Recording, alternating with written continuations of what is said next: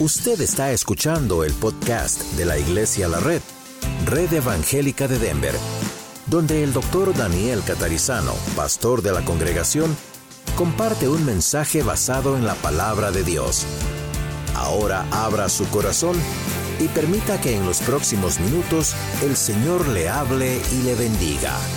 Padre, estamos agradecidos contigo por poder darnos la vida para poder seguir aprendiendo aquí en la tierra, en tu iglesia. Abrimos tu palabra, la Biblia, y confiamos que nos vas a enseñar, no solo para conocimiento, sino para práctica, como nos enseña este libro de Santiago en tu palabra. Y Señor, bendice todo lo que va a ocurrir en las otras clases también, desde los niños hasta los otros grupos en el segundo piso. Y gracias otra vez porque nos das este día, el comienzo de la semana, el comienzo entregado a ti en palabra, en hecho, en todo lo que hacemos. En el nombre de Jesús.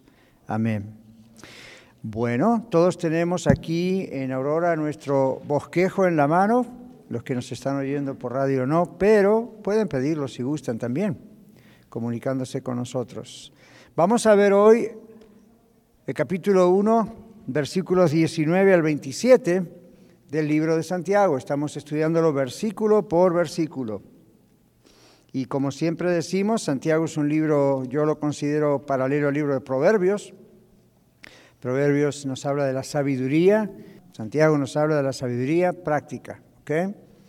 ¿Cómo practicar realmente? ¿Y qué es la sabiduría práctica? Todos necesitamos sabiduría para la vida, ¿verdad que sí? Muy bien. Vamos a leer entonces el texto. Yo lo voy a leer de la versión Reina Valera 2015 y dice, sepan mis amados hermanos, todo hombre sea pronto para oír, lento para hablar y lento para la ira, porque la ira del hombre no lleva a cabo la justicia de Dios. Por lo tanto, desechando toda suciedad y la maldad que sobreabunda, reciban con mansedumbre la palabra implantada, la cual puede salvar su vida. Pero sean hacedores de la palabra y no solamente oidores, engañándose a ustedes mismos, porque cuando alguno es oidor de la palabra y no hacedor de ella, este es semejante a un hombre que mira su cara natural en un espejo. Se mira a sí mismo y se marcha y enseguida olvida cómo era. Verso 25, pero el que presta atención a la perfecta ley de la libertad y persevera en ella, sin ser oidor olvidadizo, sino hacedor de la obra, éste será bienaventurado en lo que hace. Si alguien parece ser religioso y no refrena su lengua, sino que engaña a su corazón, la religión del tal es vana.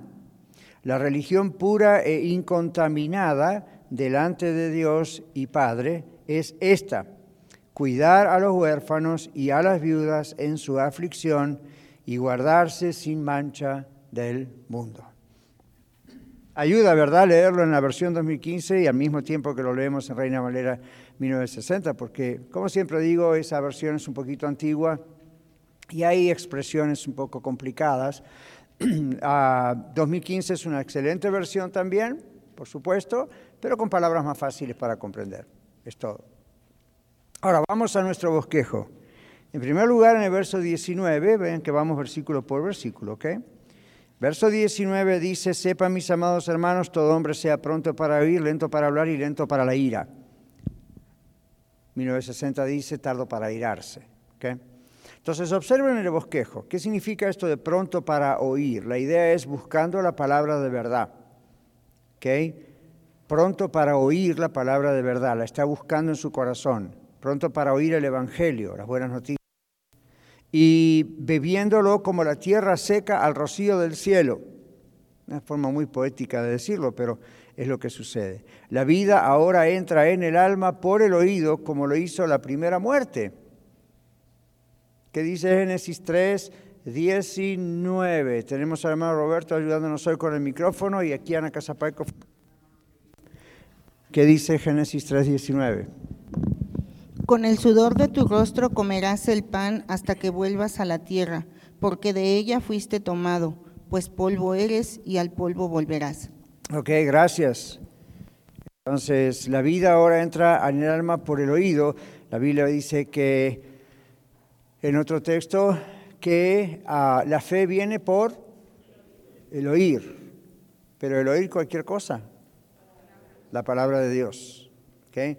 Entonces, cuando dice cualquier cosa que una persona inventa aún desde un púlpito, o en radio, o en televisión, o en un libro cristiano, lo que sea, pero no viene profundamente de la palabra de Dios, es un concepto humano nada más, por más bonito que suene y hasta bíblico que suena. Pero cuando viene de la palabra de Dios, el Espíritu Santo produce fe en nosotros.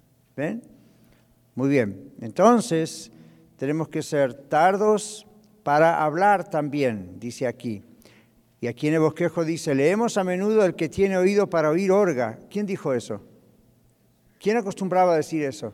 el Señor Jesús. El que tiene oído para oír, oiga. Fíjese que no dice el que tiene oreja para escuchar, escuche. Dice el que tiene oído para oír, oiga. No está apelando a un sentido como el auditivo simplemente, sino al comprender, tener abierto el entendimiento, querer comprender. Y entonces sí, eh, un cristiano al tener el Espíritu Santo tiene oído para oír. ¿Okay? El Señor le revela cosas que un no creyente nunca va a entender. Ok, ahora dice, el que tiene oído para oír, oiga, pero no escuchamos, el que tiene lengua para hablar, hable. Nunca dice eso la Biblia, pero sí dice calle. ok. La naturaleza nos ha enseñado, dice aquí, lo mismo que el apóstol, dándonos dos oídos y una sola lengua, y esta está rodeada de dientes y labios. ¿Se imaginan los líos que hacemos con una boca? Imagínense con dos. Por eso los hombres más sabios son los más silenciosos. No quiere decir que son tímidos o que son retraídos, sino que saben cuándo hablar y saben cuándo callar. Entonces dice aquí como sabe, porque saben que como la grava y el lodo desaparecen con mucha agua, así en muchas palabras no falta el pecado. Y las mujeres o los varones que cocinamos a veces sabemos otra cosa, ¿Qué pasa si le echamos demasiada agua a algo que tiene harina? Se deshace. Si le echamos demasiada agua a la sal, sale, sale el agua, pero se va deshaciendo. ¿Qué pasa si estamos construyendo, como en algunos de nuestros países, con arena, cal y cemento y le echamos demasiada agua a esa cantidad? Se diluye, pierde fuerza. Entonces aquí dice, como la grava y el lodo, la tierra, el barro, desaparecen con mucha agua, eso también ocurre, en muchas palabras no falta el pecado. ¿Ven? Es un ejemplo. Así que, pronto para oír, que buscar realmente oír la palabra de Dios y desechar lo que es la palabra de Dios. Tardo para hablar, ¿ok? No apurarse a hablar, sino que estar esperando hablar cuando uno tiene algo que decir. ¿Okay? Tardo para irarse. ¿Y qué significa esto? Lento para apagar a los que le reprenden, no enfurecerse cuando es reprendido o aún si se le ofende. Ah, lo voy a tener que decir de nuevo, porque esa fue la parte donde usted bloqueó su entendimiento. ¿Están listos? ¿Están acá? No se distraigan. All right. La última parte dice tardo para airarse. ¿Lo vieron ahí? ¿Sí o no? All right. ¿Qué significa tardo para airarse? Algunos interpretan, you para, no me tengo que enojar rápido. Ok, pero miren lo que significa de acuerdo al lenguaje original, al griego del Nuevo Testamento. Significa lento para apagar o frenar a una persona que, como un hermano en Cristo, viene a exhortarnos o viene a reprendernos cuando se da cuenta que estamos caminando mal. No nos gusta escuchar eso, ¿verdad? Nos gusta que nos digan que todo va bien, que somos estrellas de cine, pero no nos gusta que nos digan, ah, aquí está mal, su conducta, su... Entonces dice aquí, lento para apagar a los que nos reprenden, y luego dice, no enfurecerse cuando es reprendido o aún si se le ofende. Entonces acá hay dos diferentes cosas. Una cosa es ser reprendido, como decíamos recién, o alguien que nos exhorta bíblicamente, no porque esa es su opinión cultural, sino porque bíblicamente. Y la otra cosa es también cuando alguien nos ofende. ¿Cuántos de nosotros Nos ofendemos rápidamente cuando alguien nos ofende.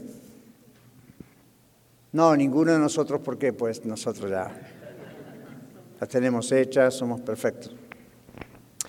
Cuando alguien a mí me ofende, no me gusta. ¿A usted?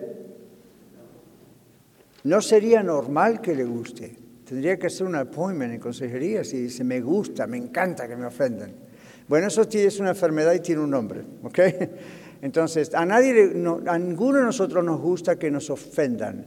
Lo que Santiago, la palabra de Dios está diciendo es no reaccionar cuando alguien nos ofende. ¿Okay?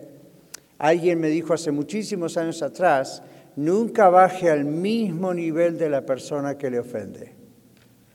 La persona que le ofende ya está en un nivel muy bajo como persona, por eso ofende.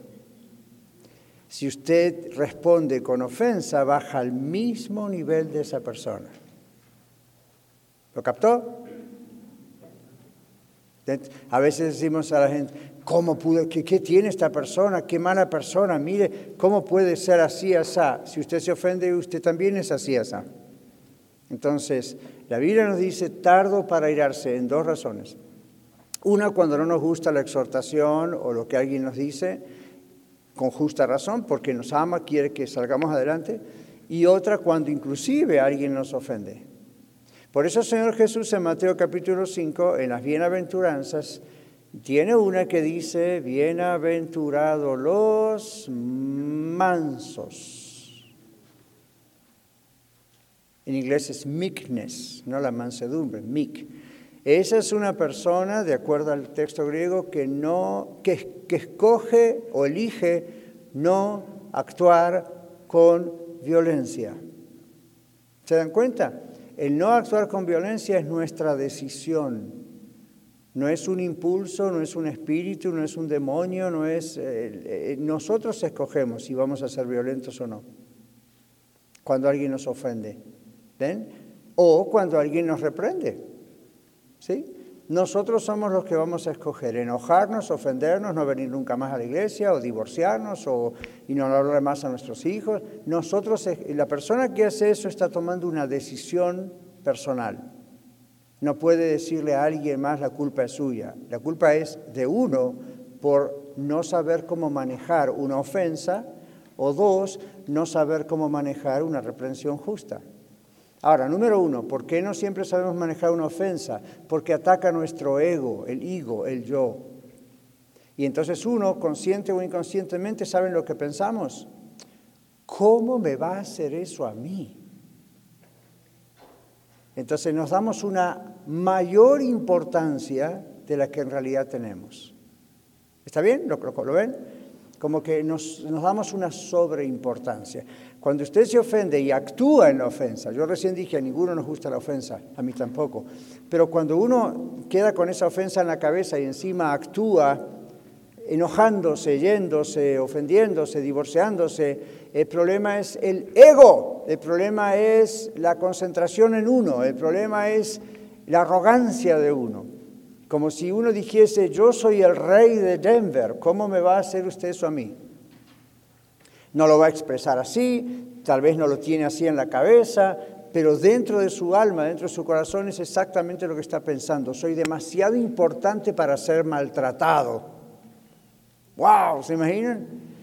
Piense la próxima vez que se ofenda o cuando usted está escuchando esto diga, ya, yo tiendo a reaccionar rápido cuando alguien me ofende o si alguien me quiere reprender bíblicamente. Entonces, ¿por, qué, ¿por qué no me gusta? ¿Por qué me hace tan mal? ¿Por qué me enojo? ¿Por qué grito? ¿Por qué me escapo? ¿Por qué quiero divorciarme? ¿Por qué no quiero hablar con mis hijos? ¿Por qué mejor me voy de la iglesia?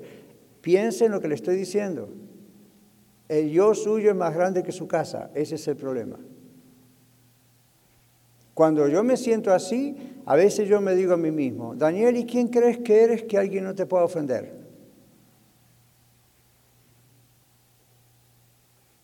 Silencio en la corte. En serio, porque uno piensa, bueno, es que no es justo, pastor, ni que lo ofendan a usted ni que me ofendan a mí. No, no es justo. ¿Quiere que hagamos la lista de cuántas cosas no son justas en la vida? Sería muy largo. Entonces usted dice, no, yo no voy a dejar que me pisen la cabeza. Con esa actitud no le van a pisar ni el dedo, así que no se haga problema. Por supuesto que no se trata de que nos pisen la cabeza, no se trata de que seamos como una garrita que alguien nos use, no se trata de eso, las cosas tienen un límite. Pero si usted me dice, cuando a mí personas me dicen así, yo pastor no voy a dejar que me, no, yo no voy a dejar que me pise la cabeza, yo les pregunto, ¿realmente le pusieron la cabeza en el suelo y un pie arriba? No, es una forma de decir, ok, a ver, explíqueme qué quiere decir con no quiero que me pisen la cabeza. Y, y, nunca ha sido tan grave el asunto. Ahora si me dicen es violencia doméstica, me pega, me pone un arma en la frente, me quiere matar, ah, la cosa cambia. Ahí hay que defenderse, hay que llamar a las autoridades. Pero si uno dice, me están pisando la cabeza y yo no me voy a dejar, cuidado porque en la cultura latina, en nuestra cultura hispana, eso es muy común. ¿Saben la cantidad de miles de veces que yo lo debo haber escuchado a lo largo de mi vida? Yo no me voy a dejar. Entonces va una hermana y le dice a la otra hermana, o la prima, o la suegra, o la consuela, no te dejes. ¿Verdad que estamos, saben por qué ustedes están callados? Porque es cierto. ¿Ok? Entonces, esa actitud no es la actitud de un cristiano. ¿Esa era la actitud de Jesús? La Biblia dice, cuando le insultaban no devolvía maldición por maldición. Ahora, esa no es la actitud de un menso, esa es la actitud de un manso. Voy a serles bien directo. Esa no es la actitud de un menso, esa es la actitud de un manso. Es la actitud sabia, la actitud que tiene las cosas bajo control. La actitud de que no devuelve fuego con fuego. Fuego con fuego crea un incendio. Agua con fuego apaga el incendio. La blanda respuesta quita la ira, dice la Biblia. La palabra áspera hace subir el furor. Dos no pelean si uno no quiere. Eso no está en la Biblia. Ese es Daniel Catarizano capítulo 4 versículo 5. Dos no pelean si uno no quiere. Entonces, eh, lo que pasa es que el orgullo es tan grande que no voy a dejar que me diga eso. Le voy a decir 28 si me dijo 5. Esa no es la actitud de una persona nacida de nuevo que tiene a Cristo en su corazón, tiene el Espíritu Santo.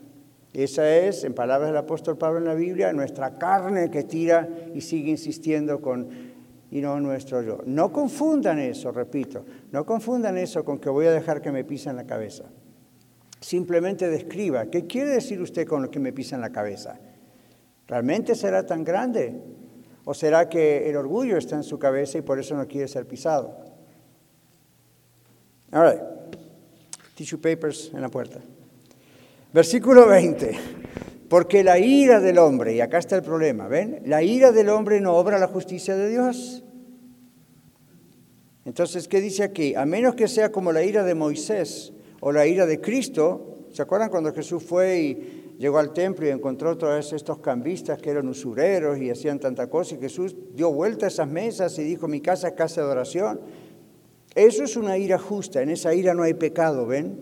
No hay descontrol del, temperamento, no hay descontrol de la mente, no hay descontrol del carácter, no hay descontrol de la conducta. Es realmente un acto de justicia. Así que a menos que usted sea como Jesús y yo también, o seamos como Moisés, que en otra ocasión también hizo algunas cosas con justicia pura, aunque él tenía pecado, como todo ser humano, pero hizo algo que eh, había que hacer. A menos que eso ocurra, la ira del hombre no obra la justicia de Dios. Aquí está la explicación en su bosquejo. Dice, la ira humana no asiste a la palabra y ordenanzas de Dios cuando se tiene un espíritu iracundo. ¿Qué dice Primera de Timoteo capítulo 2 versículo 8? Ah, ahí lo tiene al lado. Micrófono. Dice, quiero pues que los hombres oren en todo lugar levantando manos piadosas, sin ira ni discusión. Ajá, y no creo que es porque somos los hombres nada más, ¿verdad? Hombres, mujeres. ¿Qué dice la Biblia? Quiero que no levanten manos. ¿Cómo fue? En otras palabras, ¿qué sentido tendría levantar nuestras manos para servir a otros, para servir al Señor, en cualquier cosa, desde poner sillas hasta predicar en el púlpito? ¿O qué, qué sentido tendría estar con nuestras manos levantadas adorando a Dios y luego en casa es pura ira. Recuerden que Santiago habla de la lengua y dice una misma fuente no puede producir agua salada de agua dulce. Entonces, religión, Santiago es uno de los libros que más veces menciona la palabra religión. Ahora yo les pregunto a ustedes, ¿La religión es mala o es buena?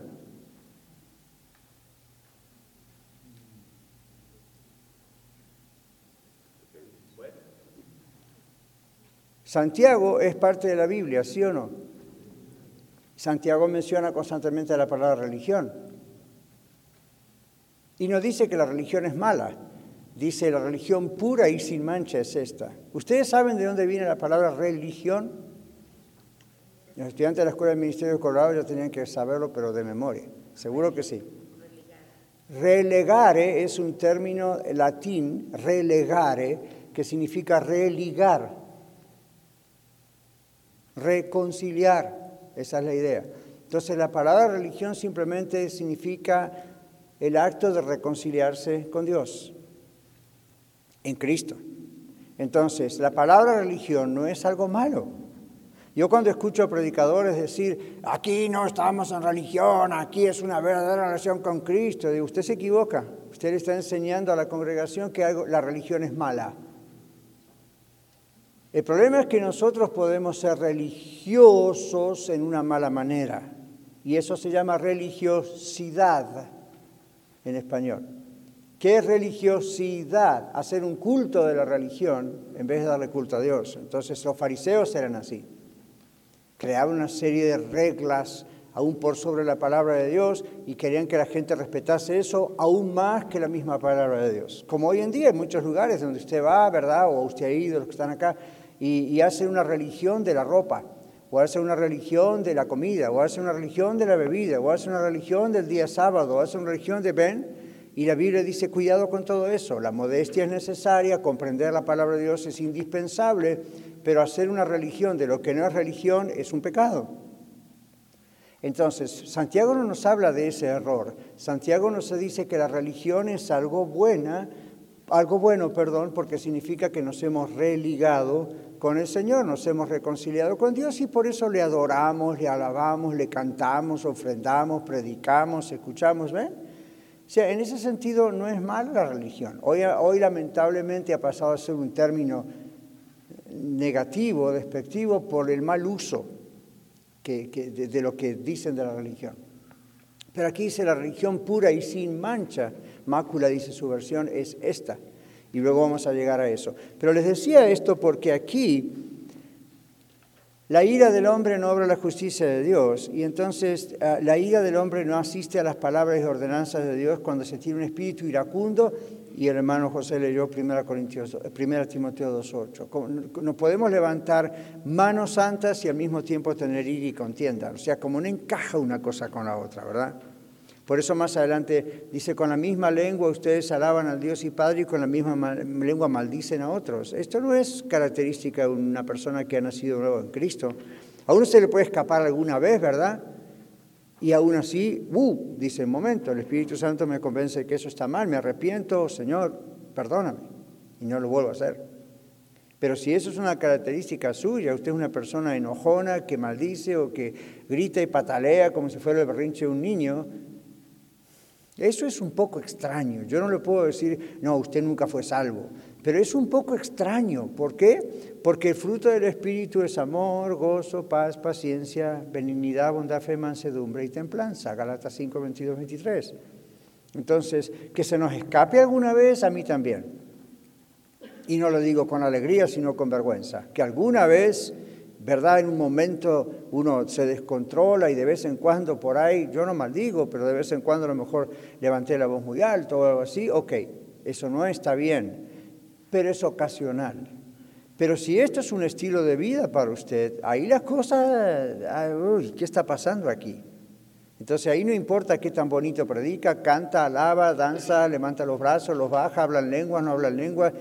Cuando ven, no confundan eso. Si esas, si esas manifestaciones del Espíritu Santo están y son genuinas, también tiene que ser genuina su manera de conducirse en la vida. Si eso no cambia, algo está mal y probablemente usted nunca se convirtió, no es salvo y se va a llevar la gran sorpresa de su vida cuando se muera. Usted dice, wow, pastor, eso está duro. Pues usted no ha venido a escuchar aquí que yo lo papache, tampoco que yo lo castigue, pero sí para decir, el Señor quiere que nos, dice en su palabra que debemos examinarnos a nosotros mismos, cada uno de nosotros, para ver si realmente somos de Dios. Entonces, ¿cómo lo sabemos? No es tanto por lo que sabemos, aunque tenemos que saber la palabra de Dios y la sana doctrina muy bien, pero es también qué está pasando en nuestra vida. A través del tiempo Dios está cambiando mi vida o sigo con el deseo de que un día la cambie. No siga con el deseo de que un día la cambie. Pregúntese si ya la cambió, si el Señor cambió su vida. Ahora está perfeccionando cosas en su vida y sigue cambiando cosas en su vida, ese proceso de santificación. Pero si las cosas no han cambiado, tal vez usted no sea salvo.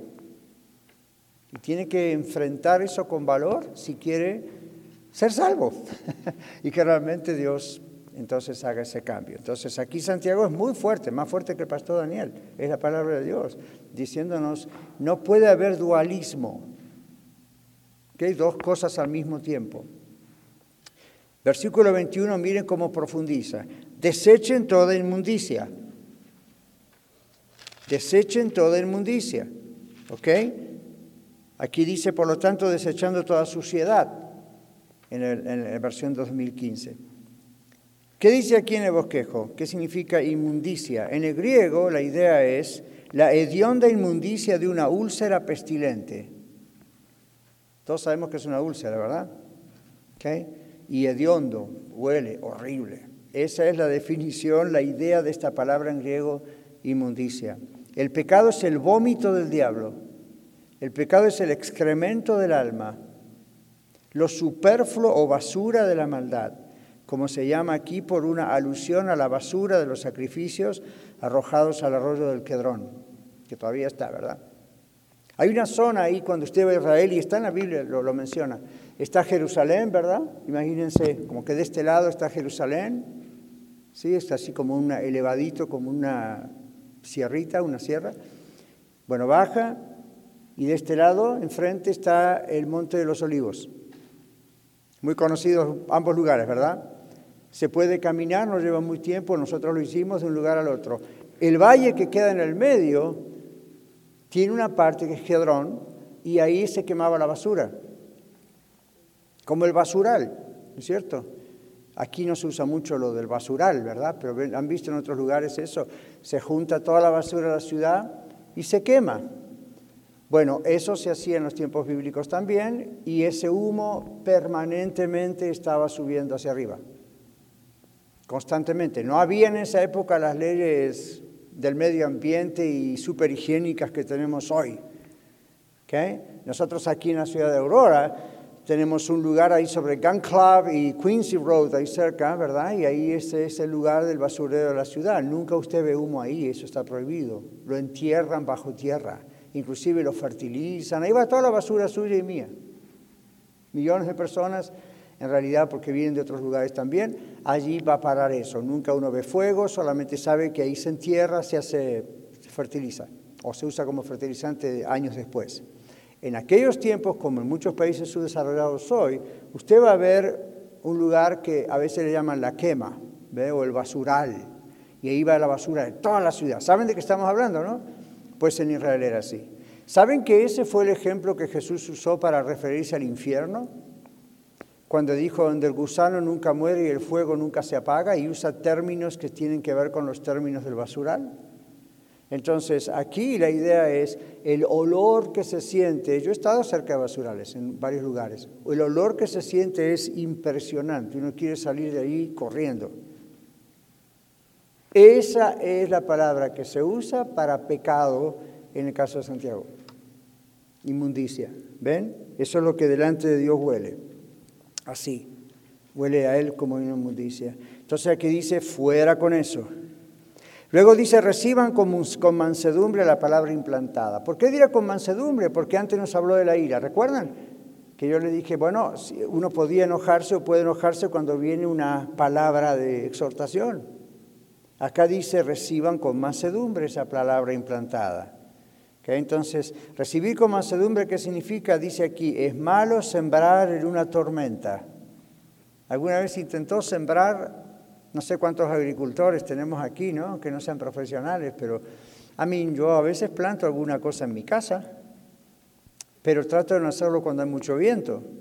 ¿Por qué será? La semilla va a parar a cualquier lado menos donde yo quiero. Bueno, una tormenta puede ahogar con agua la semilla. Díganme ustedes, que tienen experiencia más que yo en sembrar, ¿por qué uno nunca siembra en la tormenta?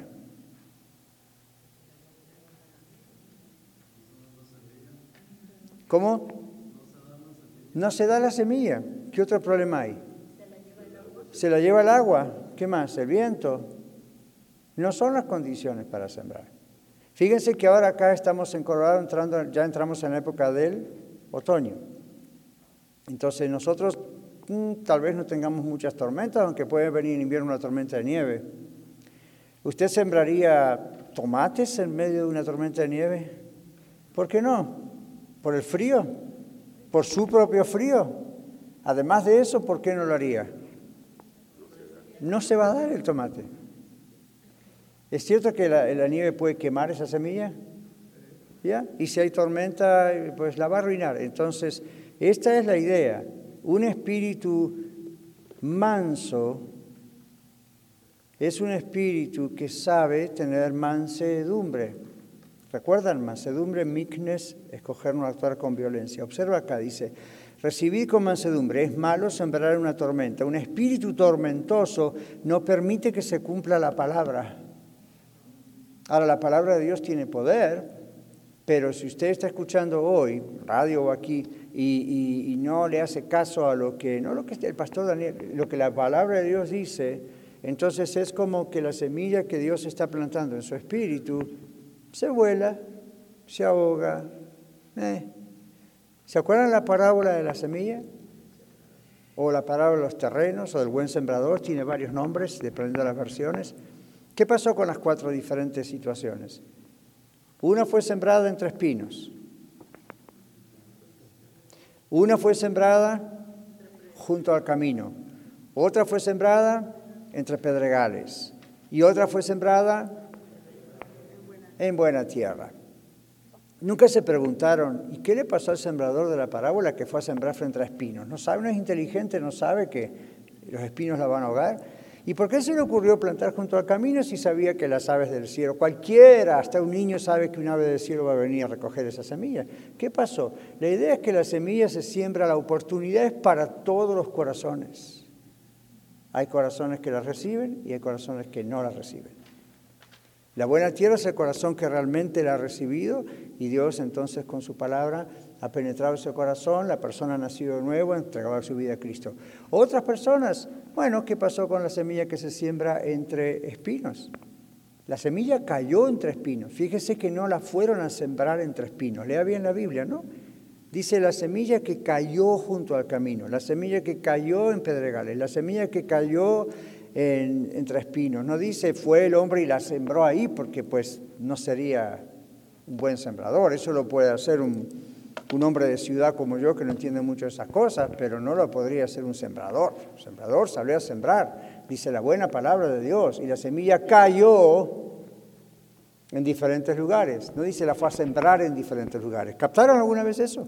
Cayó en diferentes lugares. Entonces, todo el mundo escucha la palabra de Dios cuando tiene la oportunidad, como ustedes en este momento.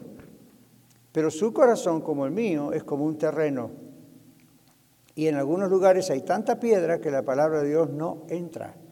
Y si entra es como me gustó, bendito sea el Señor, voy a volver a la iglesia el domingo, pero en la semana las piedras alrededor de esa semilla hicieron su trabajo, las espinas hicieron su trabajo, o el diablo se encargó de hacer su trabajo y de, ah, olvídate de esto. ¿Ven? Entonces también en la Biblia se usan muchas veces estos ejemplos de la agricultura y la palabra implantada, como ven que dice acá, ¿no? Entonces el espíritu que no tiene mansedumbre es la persona que no recibe la palabra. Uno le dice varias veces, la Biblia dice esto y la persona dice, pero ok, pero a mí me enseñaron esto otro, punto, es lo que yo creo y se acabó. Entonces su espíritu está lleno de piedra. ¿Ven? Su espíritu está lleno de espinos, no, no le importa. ¿Okay? Entonces dice, no, reciba con mansedumbre la palabra implantada. Entonces aquí dice, la palabra implantada es la palabra injertada en el corazón, como el vástago en el tronco, esa rama, ¿verdad? Que se injerta. ¿Nunca injertaron eso? Yo en algún tiempo me acuerdo de jovencito que injerté una rama en un árbol. ¿okay? Me parece que lo hizo más por curiosidad que otra cosa, pero dio resultado. Entonces uno injerta algo. ¿Ven? Entonces la palabra de Dios está injertada en el corazón cuando uno tiene un corazón manso para recibir la palabra. Dice aquí, o sembrada en el alma, mezclada con fe, da fruto para Dios. ¿Vamos bien? ¿Sí? Ahora, Seguimos. Versículo 22 dice que no seamos, dice que seamos hacedores de la palabra y no solamente oidores, engañándonos a nosotros mismos. ¿Qué dice en su bosquejo? Y no solo oyentes engañando a vuestras propias almas. ¿Quién quiere engañarse a sí mismo, no? Pero eso ocurre a veces. Entonces dice, ya sea como por un cálculo falso o por un racionamiento falso, uno se está engañando, engaña su alma, su espíritu. Porque dice aquí, los hipócritas pueden engañar fácilmente no solo a los demás, sino también a ellos mismos, como un actor de escenario borracho que en su embriaguez, actuando como un rey, se cree que es rey de verdad. Ocurre con las personas eh, alcoholizadas o drogadas, ¿no es cierto? Que pierden sentido de la realidad y pueden llegar a creer que son alguien que no son. Entonces, esa es la expresión en el original para indicar engañarse a uno mismo. en otras palabras, ¿a quién le está escribiendo Santiago? ¿A cristianos o a no cristianos? A cristianos. La Biblia nos dice a través de su siervo Santiago, siervo del Señor, que uno puede autoengañarse, diciendo, yo siempre voy a la iglesia, yo diezmo y ofrendo, yo enseño la Biblia a mis hijos, yo ya no soy alcohólico, no soy drogadicto, no soy no gay, no soy lo que sea que, se, que, que fui, no soy. Fine, la tengo hecha, está todo bien. Depende. ¿Cómo sabemos si está todo bien? De acuerdo a la Biblia, en el libro de Santiago, es cómo actúa usted, cómo actúo yo, cuando la palabra viene a nuestro corazón, por ejemplo, predicada o leída o enseñada en una clase como esta. ¿Cuál es la recepción de esa palabra en nuestro corazón?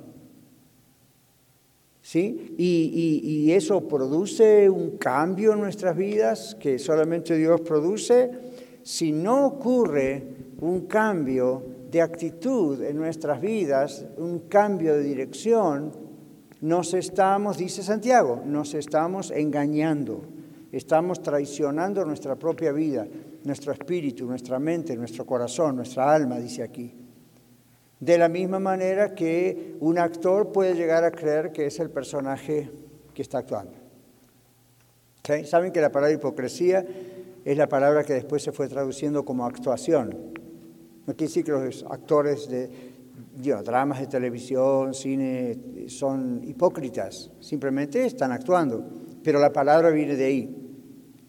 Entonces, nadie viene, yo creo, espero, ninguno de nosotros va a una iglesia como esta u otras y va para ofrecer una actuación. Ah, hay de todo en la viña del Señor. Pero por lo general no, ¿verdad? Pero uno se puede estar autoengañando autoengañando. El otro día alguien me dijo eso, ¿verdad? Y, cómo hay gente que parece como que pretende algo. Es cierto, pero otros no es tanto que tienen la intención de pretender algo, sino que se están autoengañando. Y yo creo que como pastores, y hablo también a pastores que pueden estar escuchando radio en este momento, le hacemos un tremendo daño a las congregaciones si no enseñamos la palabra de verdad y lo único que enseñamos es seguir dándole pinceladitas de mejoramiento de conducta para que se sienten bien cuando vengan los servicios, pero no le estamos diciendo a la palabra de Dios dice que esto es incorrecto. Eso no es amor si uno no les dice esto no está bien y empieza a enseñar cosas motivacionales y para you know, la superación del yo. Eso no es amar a la gente. Eso es tratar de ganar miembros, eso es tratar de ganar adeptos, eso es tratar de quedar bien con la gente, pero no. ¿Qué van a decir delante de Dios cuando llegue el día que haya que dar cuentas por nuestro ministerio? Tremendo. Entonces uno dice, no, esto es una responsabilidad muy tremenda. Mire cómo Dios usó a Santiago y Santiago no tuvo pelos en la lengua, como dicen por ahí. ¿Escucharon esa expresión alguna vez? No hubo problema. Santiago dijo, Dios dice esto. No es mi problema, mi idea personal. Es Santiago dice, Dios dice esto. Entonces, no se engañen, no nos engañemos, chequeemos cómo estamos, es la idea. A ver, Señor, ¿hay transformación de ti en mi vida? ¿Me estás realmente transformando o yo estoy tratando de convencerme de que soy cristiano?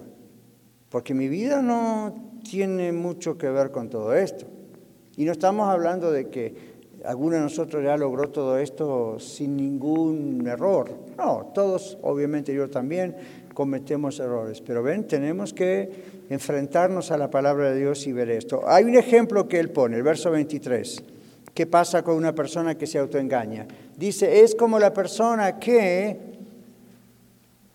el oidor de la palabra y no hacedor de ella, ¿ven? Verso 23, es semejante a un hombre que mira su cara natural en un espejo. Y eso que los espejos de la época de Santiago no eran como los nuestros, ¿no? Pero eran suficientes para verse. Y sin embargo, ¿qué dice? Su rostro natural, va y ve su rostro natural. En griego, ¿qué es la idea de rostro natural? El rostro con el que nació, ¿verdad? La cara que tiene, con el que nació en el mundo. No hay una alegoría allí, es esto que usted ve, ¿ok? Con arrugas, sin arrugas, con maquillaje, sin maquillaje, se lavó, no se lavó, pero esta es su cara, ¿ok? Entonces, ¿Qué pasa cuando uno dice a Santiago, va y se mira en, su, ah, en un espejo, mira su rostro natural, luego después dice, olvida cómo era? Nadie tiene una fotografía exacta en su mente de su rostro a menos que se vuelva a ver en el espejo. Entonces tengo noticia para usted. Nosotros vemos cómo realmente es su cara. Usted ve cómo realmente es mi cara. A veces en el espejo vemos lo que nos gustaría ver. Y luego que dejamos el espejo afuera, usted cierre los ojos y dígame si se ve realmente tal cual usted ve su cara en el espejo. No. ¿Ok? Pero nosotros vemos su cara. Y usted la mía. ¿Ok? La idea cuál es acá. Es natural que uno olvide, dice Santiago, más en esa época donde no había espejos en todos lados, ¿no? Ya ve que nosotros acá eh, tenemos espejos en todos lados. Y usted comience a observar la gente. ¿Es que quiere reírse esta semana un ratito? Cuando vaya a, a, Walmart, a algún lugar a comprar, o no, los varones a veces vamos a un autopart para comprar algo, usted observe, observe, observe, a uno de los varones. Van caminando por los pasillos, ¿no? van tratando de buscar un repuesto o, buscando you groceries en el grocery store y de pronto ven algo que brilla, un espejo o una columna muy lustrosa de aluminio. Observe a la gente y se va a reír porque casi todos hacen lo mismo. Enseguida se miran, se tocan el pelo, ¿verdad? Vuelven a mirarse. A los dos pies hay otro espejo, otra vez se vuelven a mirar es como para, ah, eh, eh, sabe que usted es usted, el mismo espejo que vio el espejo número uno, el espejo número dos es usted, el tres es usted, pero yo les digo, yo lo he hecho y me causa gracia. Cuando usted se sienta medio deprimido, salga a la calle, empieza a observar a la gente y se va a reír. Le digo en broma, pero, pero es cierto. Hoy en día es más complicado porque tenemos espejos por todos lados. Hasta en el carro tenemos los espejos retrovisor, ¿verdad? Y a veces en vez de mirar si viene un carro atrás, miramos ¿Qué tenemos en el ojo? ¿Ya? En la época de Santiago no era tan fácil tener espejos por todos lados, ni era tan lustroso el asunto. Entonces es más fácil que uno piense, se vio el espejo y se olvidó. Pero aquí el punto es este, ¿verdad? Dice el rostro natural y dice la ley es un vaso de cristal eso sí lo conocían posiblemente un poco más, en el que un hombre pronto puede ver sus deformidades espirituales y ser advertido de su deber. En otras palabras, la ley de Dios, no solo los diez mandamientos, no la palabra de Dios, es como un espejo que cuando la escuchamos, la leemos, la estudiamos, nos muestra qué, qué realmente pasa en nuestro corazón. Por eso yo les decía recién, está muy silencioso, parece que esto está tocando. Esto es como un espejo, uno mira y dice, oh voy. Okay, el Señor me está hablando a mí, el pastor nada más es un instrumento, el Señor me está hablando a mí. Yo digo también, el Señor me está hablando a mí, al pastor. Ok, ahora, eso es como un espejo, ¿verdad? La palabra de Dios es como un espejo. Pero miren cuál es el problema. En el verso 24 dice Santiago, se mira en un espejo y después se va inmediatamente y olvida cómo era. Entonces dice aquí, cuando deja de mirar, su mente olvida lo que vio. Cuando dejamos de estudiar la palabra de Dios, olvidamos lo que dice y no podemos ser guiados por ella. ¿Ven? Por eso hay un texto donde el Señor Jesús dice, a ustedes lo terminan, ¿ok? Yo lo comienzo. Si sabéis estas cosas, más bienaventurados seréis si las hiciereis. ¿Ok? Entonces, ahí está. Es una bienaventuranza, es una bendición escuchar la palabra de Dios. Amén. Pero la bendición se concreta cuando uno hace la palabra de Dios. Por eso dice aquí, no seamos oidores olvidadizos. Sino, yo pienso, por lo que otros textos nos dicen en la palabra de Dios, que el ser oidores de la palabra nos pone en una situación peor el día del juicio. Ahora, nosotros somos cristianos, no debemos tenerle miedo al día del juicio. Jesucristo en la cruz pagó por nosotros por el juicio. No va a haber ahí la resolución de si vamos a ser salvos o no. Ya somos salvos, ¿ok? Porque nos entregamos al Señor Jesucristo de verdad. Ahí no hay problema. El asunto es que igual la Biblia dice que todos vamos a comparecer delante de Dios y Dios va a evaluar, y ya lo tiene hecho, nuestras almas, nuestras vidas aquí en la tierra. Y entonces se imaginan que el Señor diga, tú estabas en los Estados Unidos de América y ya solamente por eso posiblemente recibías más información bíblica que nadie en el mundo. Sin embargo, no la practicaste como yo te la enseñé. Entonces, yo no digo es preferible que no escuche la palabra, no, tiene que escucharla porque por algo Dios lo puso aquí. Pero al que sabe hacer lo bueno y no lo hace, le es pecado, dice la Biblia. Entonces, por eso ustedes habrán, escuchado pecado de omisión y pecado de comisión. ¿Cuántos escucharon alguna vez eso? Hasta la Iglesia Católica a veces habla acerca de eso. El pecado de omisión, el pecado de comisión, ¿qué significa? El pecado de omisión es el pecado que uno hace es ignorando algo. Igual es pecado, porque es una demostración de la maldad del pecado en, el humano. Y el otro es el pecado que uno sabe que está haciendo mal. ¿Okay? Pero de las dos formas es pecado. Entonces aquí dice, cuando uno olvida la palabra de Dios, la recibe, dice amén, aleluya, pero después nunca la pone en práctica. Número uno, no le va a terminar siendo de bendición, no, no la está practicando. ¿Ven? Y número dos, es, un, es una ofensa a Dios, porque Dios nos está hablando y imaginen ustedes si pudieran en este momento todos nosotros pudiéramos ver a Dios cara a cara enseñándonos, si en vez de ser el pastor fuese el Señor Jesús, cara a cara como hace dos mil años, ¿le prestarían atención? No trataríamos de observar, de absorber cada palabra, cada gesto, cada punto, cada coma, cada entonación de la voz. Estaríamos apuntando a una velocidad impresionante, todos con el celular grabando cada palabra, sacando video para cada gesto, metiéndolo en Facebook, en YouTube, en Instagram. A mí estaría increíble. ¿Y qué dicen ustedes? ¡Wow! Mi vida cambiaría por el impacto de la palabra del Señor Jesús ahí frente a mí. ¿Cuántos creen que sería maravilloso? Ya. ¿Se acuerdan de los doce apóstoles? ¿Ustedes creen que hicieron eso? Porque lo tenían a Jesús cara a cara. El que tiene oídos para oír, oiga. Uno puede estar frente a Jesús presente ahí como en carne propia y no quiere escuchar, no escucha. ¿Ven? Por eso Jesús dice, hay un, término ahí, eh, creo que es en Juan, que dice que Jesús conocía los corazones y sabía que no todo el mundo estaba ahí aceptando lo que él decía. ¿Se acuerdan los muchachos que andaba por ahí entre ellos? Empieza con J su nombre, y no era Juan. Judas. ¿Se dan cuenta? Y sin embargo, nada que ver.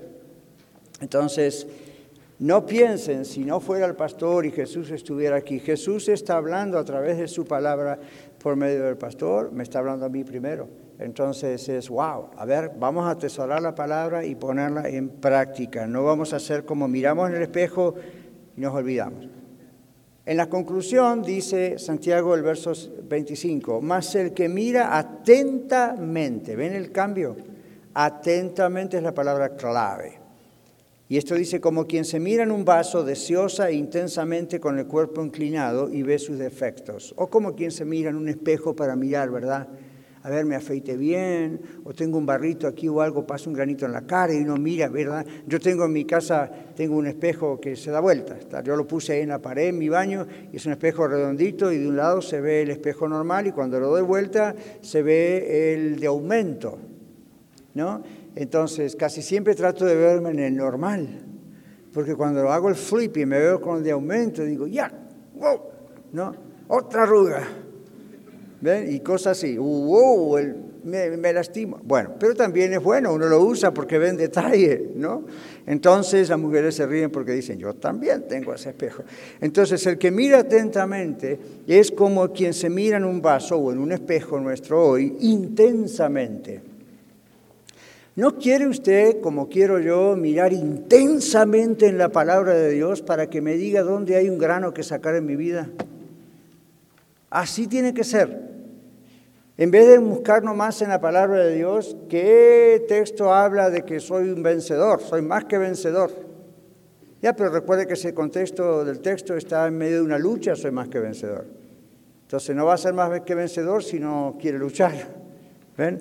Entonces, aquí dice, en la ley perfecta de la libertad, la palabra de Dios. En eso miramos, la ley perfecta. Toda la Biblia es la ley perfecta de la libertad. Es la ley moral en oposición a la ley ceremonial. ¿Quién me puede decir en dos palabras qué, qué quiere decir esto de la ley ceremonial? ¿Quién tiene el micrófono? Hermano Rubén. A ver, alguien que alce la mano y me diga, ¿qué quiere decir esto de la ley ceremonial? Esto no es un examen, así que puedo opinar. Aquí dice, en la ley perfecta de la libertad, y pusimos en el bosquejo, esta es la ley moral en oposición a la ley ceremonial o así llamada porque un hombre nunca es verdaderamente libre hasta que por un principio de amor guarda la ley de Dios. ¿Cuál era la ley ceremonial, Antiguo Testamento? Mano Luis lo sabe, así que hermano Rubén va a llegar hasta, la, hasta, hasta hermano Luis, ve lo que está aquí adelante, hágale seña que no lo conoce. Ahí está, y entonces él nos va a decir brevemente. No lo sé, pero quiero opinar. Pues está bien. Es una clase. Este, bueno, me viene a la mente las leyes morales, las leyes este, humanas y para la ley, la ley ceremonial se le puede llamar a las leyes espirituales, las que nos marcan. Una clave, Luis. Antiguo Testamento, Nuevo Testamento. ok, sí, sí, sí, sí. ¿Cuál era la ley ceremonial? Los sacrificios. Claro. Sí, sí, sí. ¿Ven? Los sacrificios, los holocaustos, las leyes que tenían que ver con todas las ceremonias en el tabernáculo, en el templo, right? Ahí está. Y luego la ley moral es la ley entera de la palabra de Dios, los diez mandamientos y todo lo que el Señor Jesús nos explicó. Entonces aquí dice, hay que mirar, acuérdense que estaba escribiendo a judíos, ¿no? Entonces entendía bien lo de la ley moral y la ley ceremonial. Dice, en la perfecta ley de la libertad.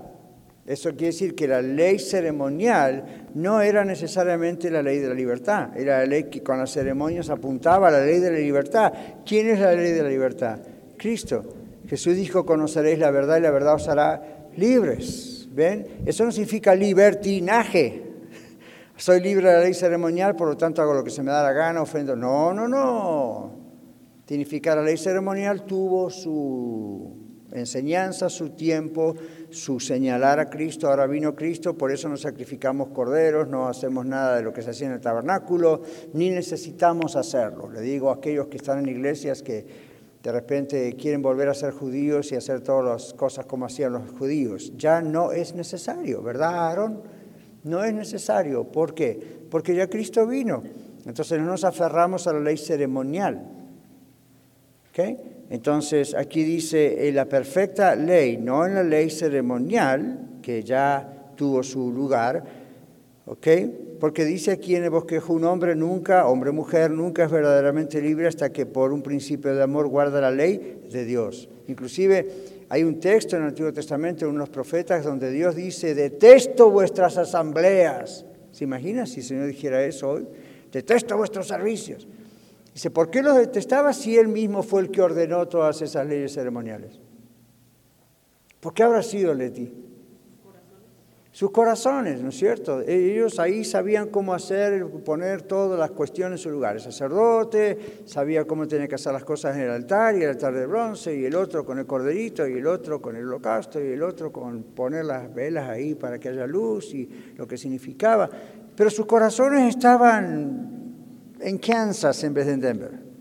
¿Ven? Entonces el Señor dice, yo detesto todo esto, porque en vez de hacerlo para lo que realmente debe ser, están pretendiendo que esto los hace más santos.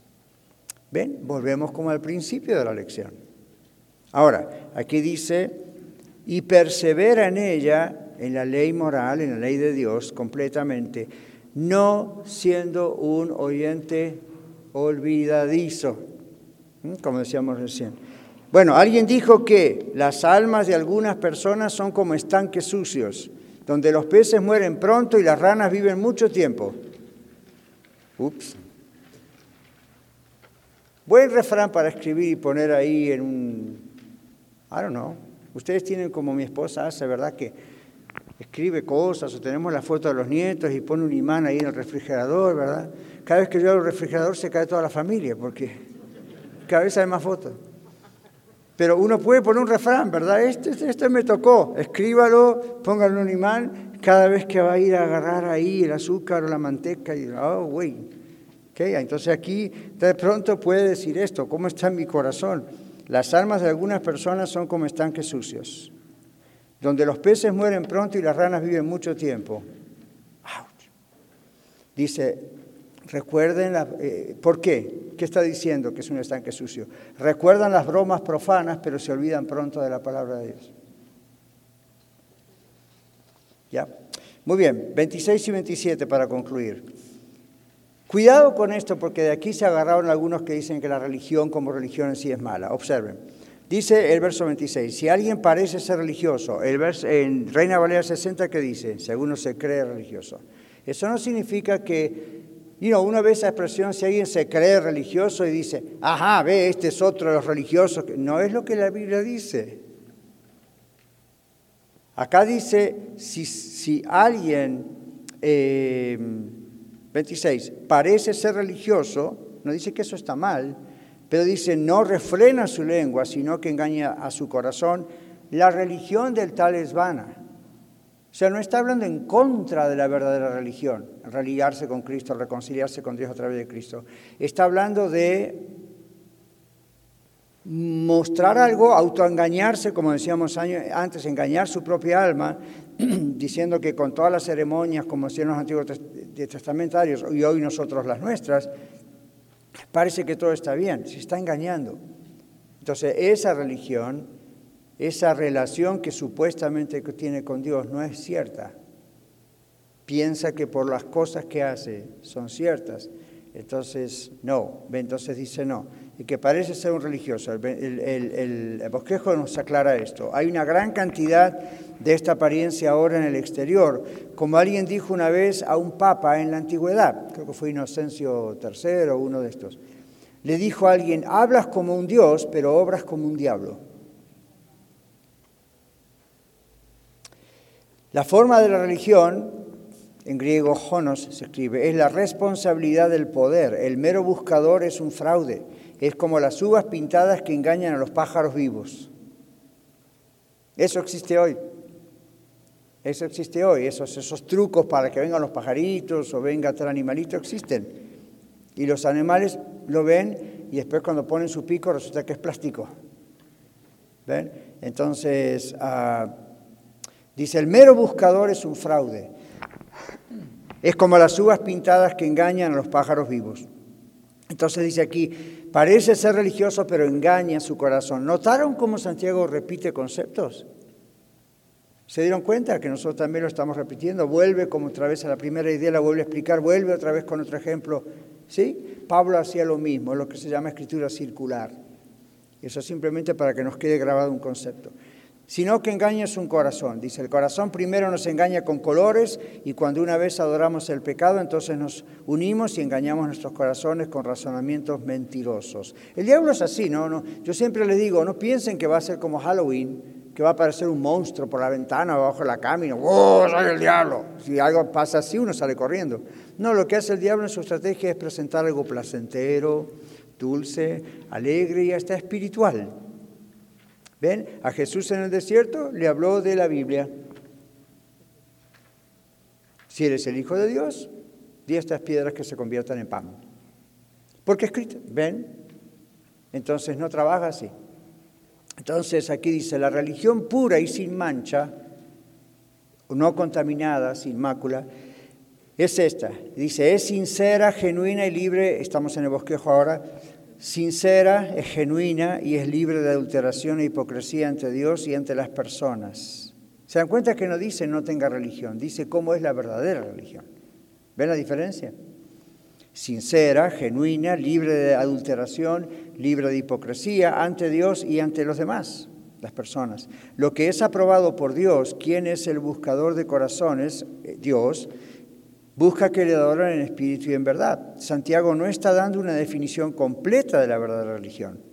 O sea, no dice solo las viudas y los huérfanos, los demás no es religión. Dice, sino solo está mencionando algunos de los efectos de la religión, tales como visitar a los huérfanos y a las viudas en su aflicción. Y no solo para verlos y animarlos, dice aquí, sino para ayudarlos de acuerdo con la capacidad que Dios ha dado. Donde hay verdadera religión en el corazón, ¿qué hay? Amor a Dios. Donde hay amor a Dios, hay amor a los escogidos de Dios. Donde la religión está en su poder y su pureza, y el Evangelio de la gracia de Dios viene con eficacia, se enseña a separarse del resto del mundo y de las lujurias mundanas y vivir sobriamente para el Señor. Preguntas, comentarios. A ver, un repaso general. ¿De qué está hablando estos versículos? Empiecen a recordar. Que son las cosas generales. escuchar la palabra y llevarla a la práctica, a cabo.